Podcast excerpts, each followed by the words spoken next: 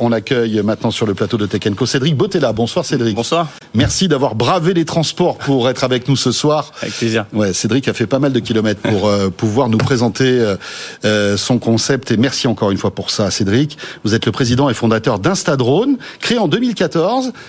Instadrone. Alors, il y a Insta et il y a drone. Euh, ce qui est intéressant, c'est que vous avez décidé de vous attaquer à un marché euh, très intéressant, celui de la livraison de, de produits médicaux par drone. Tout à fait, tout à fait. Alors bon, comme vous l'avez dit, Instadrone, euh, c'est du drone avant toute chose. Ça fait bientôt 10 ans que nous existons.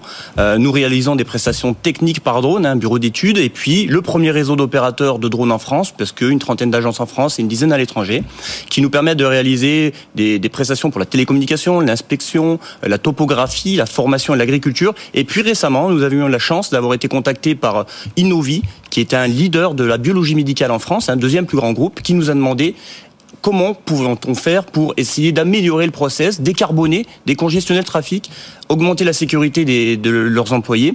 Et on s'est dit que enfin, il était temps de peut-être lancer la livraison par drone. Je dis pourquoi peut-être parce que ça fait dix ans qu'on entend tous parler de la livraison par drone. Mais Cédric, c'est ce que je, je, je, voulais vous dire. Amazon a dépensé des milliards dans cette histoire. Deux milliards. Deux, ben voilà, c'est des, mais ça fait beaucoup. Deux milliards pour un truc qui marche pas aujourd'hui. Enfin, ils ont fait plein de tests et j'ai l'impression que voilà, ils ont pas jeté l'éponge, mais ils attendent peut-être des jours meilleurs. Si ça marche pas pour Amazon, comment ça peut marcher pour vous? Parce qu'ils se sont lancés trop tôt. Euh, en 2014, 2012, 2013, 2014, l'orée des drones, effectivement, un grand enthousiasme sur le drone et sur ses multiples possibilités. Il allait de facto que la livraison par drone, c'était une évidence. Seulement, c'était trop tôt. Trop tôt parce que le cadre réglementaire n'était pas posé, parce que la technique n'est pas encore là et que le besoin ne s'était pas fait sentir. Donc, euh, avant de vouloir euh, euh, courir, il faut savoir marcher. Là, maintenant, dix ans ont passé, on a pu nous faire euh, des, des, milliers de missions. On réalise environ 8000 missions par Mais qu'est-ce qui a progressé en dix ans C'est eh la sécurité, c'est la fiabilité de ce type de produit, c'est l'autonomie, c'est est-ce qu'ils sont autonomes, est-ce que vous les télécommandez? Alors c'est un peu tout en même temps. Déjà, le cadre réglementaire avec la nouvelle réglementation européenne va nous permettre de mettre en place ces couloirs aériens. Parce qu'il faut bien préciser quelque chose, on ne va pas faire de la livraison de pas de porte. On ne parlera pas de livraison du dernier kilomètre. On va parler de livraison en tout cas pour la biologie médicale, de de de, de quoi de pharmacie à pharmacie Non non non, de plateau technique à laboratoire. Donc pour les prélèvements sanguins, pour améliorer le service et puis fluidifier encore une fois. On, on teste ça à Montpellier. Pourquoi? Parce que c'est une métropole qui va de l'avant qui recherche des solutions en permanence de décarbonation. Et le drone s'inscrit dans une euh, une stratégie globale de décarbonation de la mobilité. Euh, il faut trouver des nombreuses de, des solutions. Le drone est une toute petite partie mais une partie nécessaire. Donc on va on va acheminer ces flagons sanguins par des rotations quotidiennes de plateaux techniques à laboratoire. Ça va faire gagner du temps? Bien sûr on va diviser par deux voire trois le temps de trajet D'accord. Donc c'est très intéressant. Et on peut imaginer peut-être euh, demain des livraisons aussi dans des endroits qui sont difficilement accessibles, peut-être par des conditions météorologiques. Hein. Je sais pas, moi, il y a une route euh, enneigée, euh, il faut livrer euh, certains médicaments à des personnes qui sont isolées. Ça, ça existe déjà. D'ailleurs, je crois déjà. la Poste a fait ça. Je sais pas s'ils le font toujours. Ils le font dans le Var, ils l'ont fait en Isère, il me semble. Et on a vu aussi le formidable exemple de, de Zipline au Rwanda, qui a su livrer oui. du matériel sanguin sur des distances assez incroyables. Mais comme je vous disais tout à l'heure, qu'est-ce qui nous permet d'en arriver là? C'est que la réglementation est posée.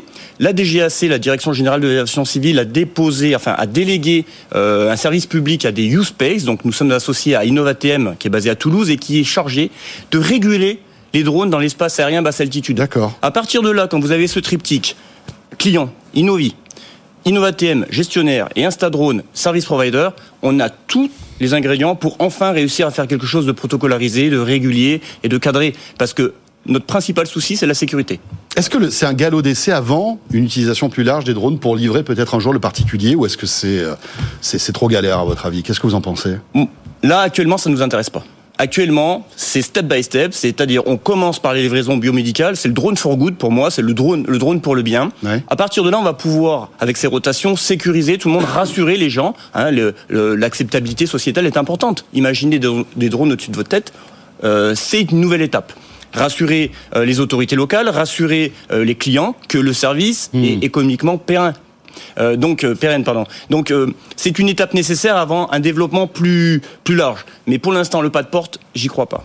Alors, vous testez ça en France, mais vous allez tester ça aussi en Afrique, à Kinshasa, exactement. Tout à fait. Nous avons eu la chance euh, d'accompagner le président Macron lors de son déplacement à Kinshasa la semaine dernière. Donc, j'étais avec euh, la délégation économique menée par Business France, qui a fait un formidable travail de, mise en relation sur place. Et donc, nous allons euh, ouvrir notre agence sur place à Kinshasa. Et on s'est rendu compte de quelque chose. C'est que le trafic est tellement congestionné à Kinshasa, c'est c'est incroyable, hein, ça n'a rien à voir avec nos métropoles, que le drone s'impose de facto comme une, solution innovante et, et- et tellement logique qu'il fallait qu'on accompagne Inouï, encore une fois, qui ouvre un plateau technique à Kinshasa, et ils nous prennent avec eux dans les bagages, et ça nous permet à nous de développer tout le reste. Très bien. Et bien voilà, une belle aventure, un beau projet. Euh, alors vous avez en plus euh, des chiffres qui sont plutôt euh, sympas. hein. Vous avez terminé l'année 2022 avec un chiffre d'affaires de 6 millions d'euros, croissance de 45% par rapport à l'année précédente. Ça s'appelle Instadrone. Mounir, ça, ça, doit vous faire plaisir de retrouver un petit peu cette...